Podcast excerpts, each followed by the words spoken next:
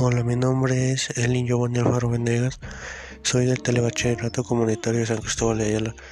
Hoy les hablaré sobre las especies de dinosaurios que dominaron México. Lo más interesante de este tema es que solo siete especies de dinosaurios son los que dominaron nuestro México.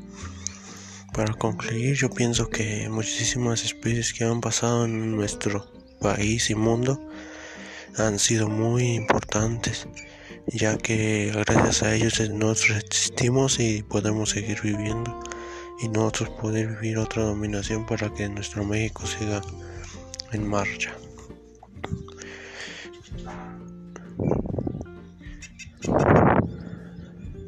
Muchas gracias por la atención, sería todo.